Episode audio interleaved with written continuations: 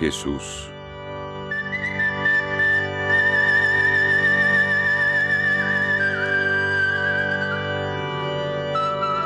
El primer día de la semana.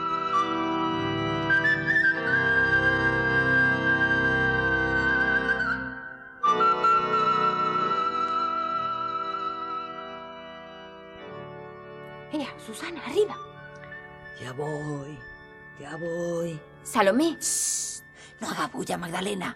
Vas a despertar a los hombres. No se preocupe. Estos no se mueven ni con un terremoto. Mírelos cómo están.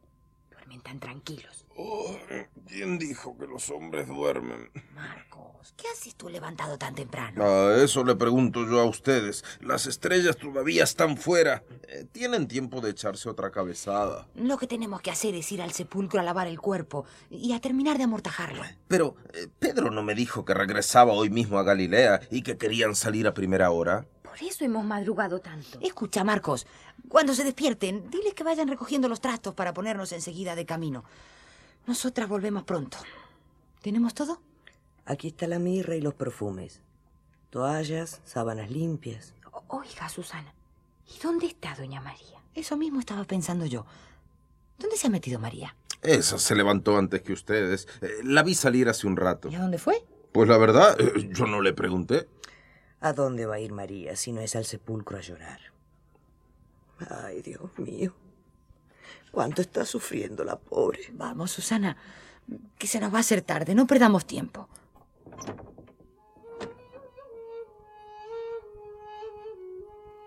El primer día de la semana, cuando todavía estaba oscuro, mi madre Salomé, Susana y la Magdalena salieron con prisa llevando los perfumes que se usan para ungir a los muertos.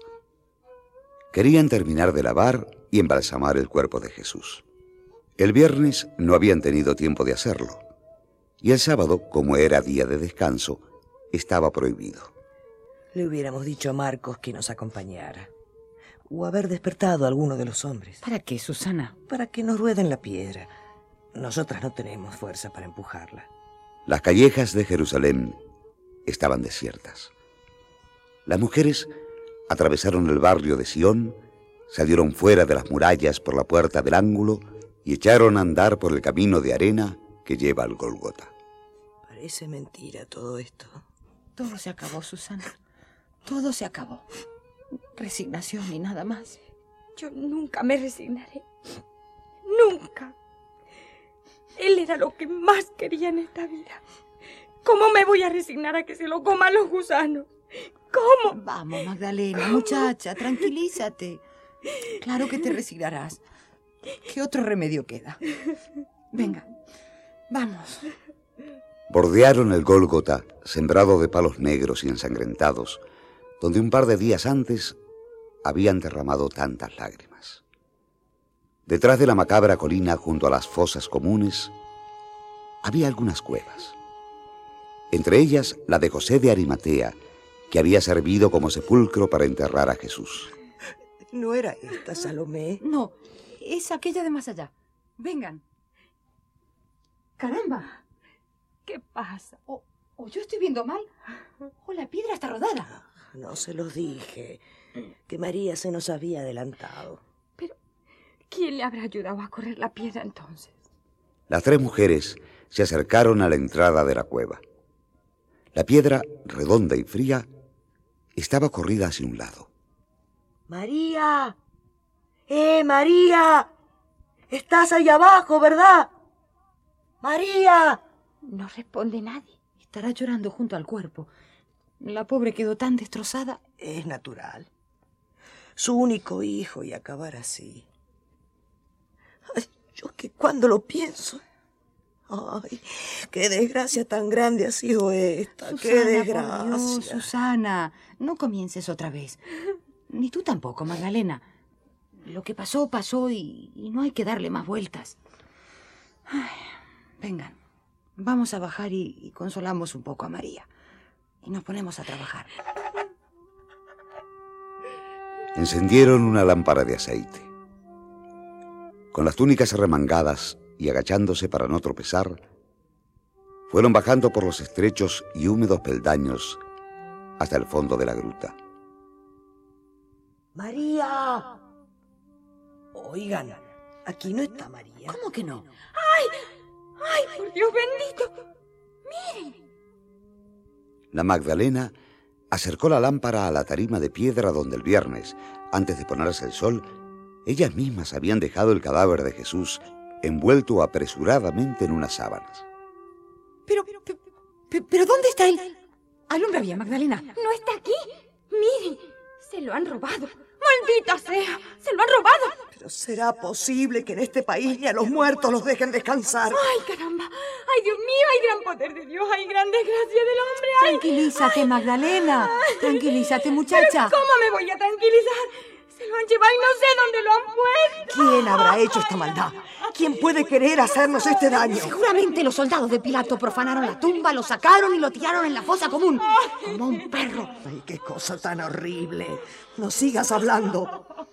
Me siento mareada. Ay, yo siento unos escalofríos por atrás. Ya, vámonos de aquí. Las tres mujeres salieron a todo correr de la cueva del sepulcro. Estaban pálidas, blancas como las sábanas que llevaban. ¿Y la ahora qué hacemos? Ay, ir corriendo a decírselo a los hombres. Tienen que saberlo.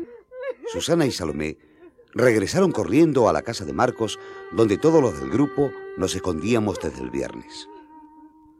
María, la de Magdala, con la frente pegada a la piedra redonda del sepulcro, se quedó llorando sin consuelo.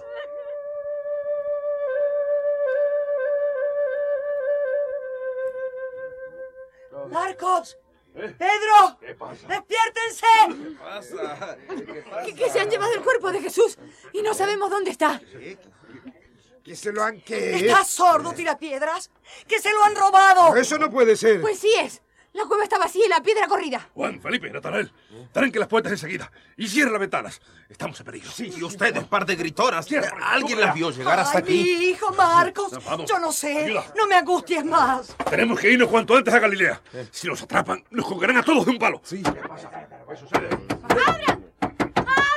Maldición.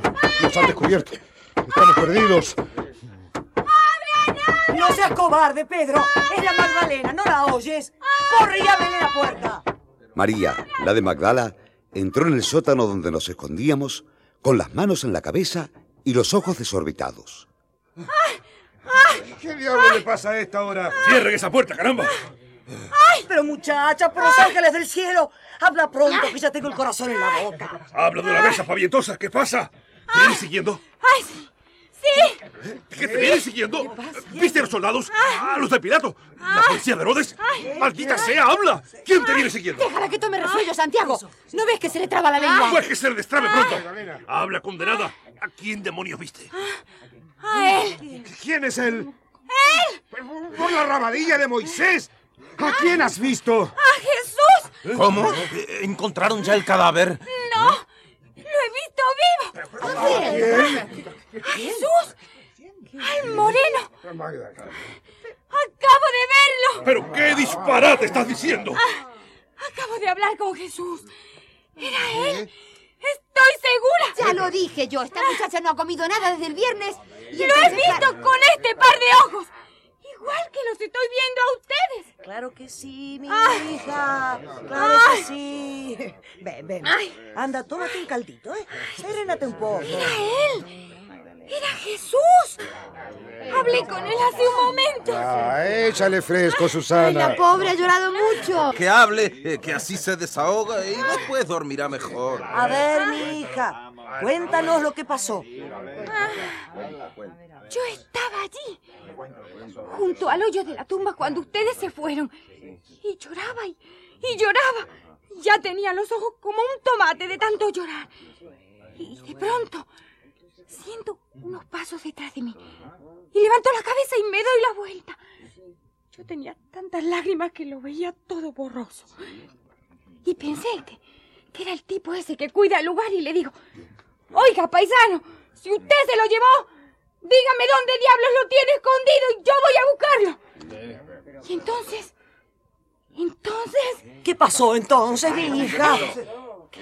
que él me dijo, María, me llamó por mi nombre. ¿Entienden? Vamos, Susana, dale el caldo o prepárale un emplasto para enfriarle la mollera. No, no. Tienen que creerme. Hmm. Él me dijo, María. Y yo le dije, Moreno. Y me le tiré a los pies. Sí, y él te habrá dicho, suéltame que me estás haciendo cosquillas. ¿No es eso? Total. Que el guardián del cementerio le ha pegado un susto de muerte a la ramerita. ¿eh? No, no, no. Tienen que creerme. ¡Ay! ¡Miren! ¡Ahí está! La sombra pasó rápidamente por el tragaluz del sótano. Todos nos sobresaltamos y la Magdalena se lanzó a abrir la puerta. Pero quien entró fue María, la madre de Jesús. María, al fin llega, caramba. ¿Dónde estabas metida? María no dijo una palabra. Se quedó mirándonos con los ojos radiantes de alegría. Creo que nunca, en toda mi vida, he visto una mirada tan feliz como aquella. Comadre María. ¿Qué te pasa? ¿De dónde vienes, María? Con la boca abierta, sin movernos, todos estábamos pendientes de los labios de aquella campesina morena y bajita que era la madre de Jesús. Entonces, la Magdalena se acercó a ella, la miró mucho, se hundió en sus ojos negros, tan negros como el pañuelo de luto que le cubría la cabeza. Doña María, usted también lo vio, ¿verdad? ¿Verdad que sí? Sí, sí lo he visto. Lo he visto. He visto a mi hijo. Lo he visto. Todavía había estrellas en el cielo. Todavía Jerusalén dormía custodiada por el ojo redondo y blanco de la luna de Nisan. Todavía era de noche, pero muy pronto iba a amanecer.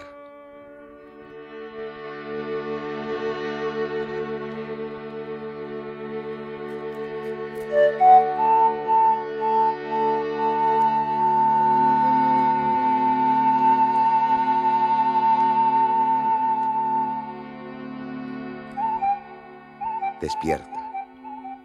Despierta. Levántate, Jerusalén.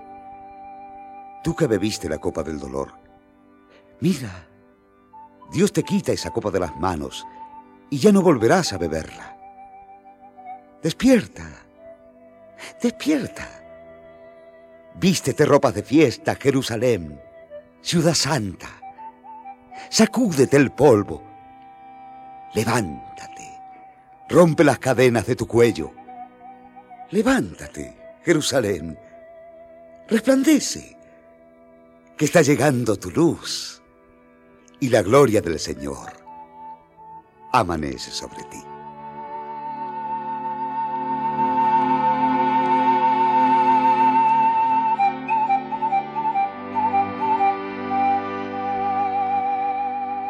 Un tal Jesús. La buena noticia contada al pueblo de América Latina. Una producción serpal, escrita por José Ignacio y María López Vigil.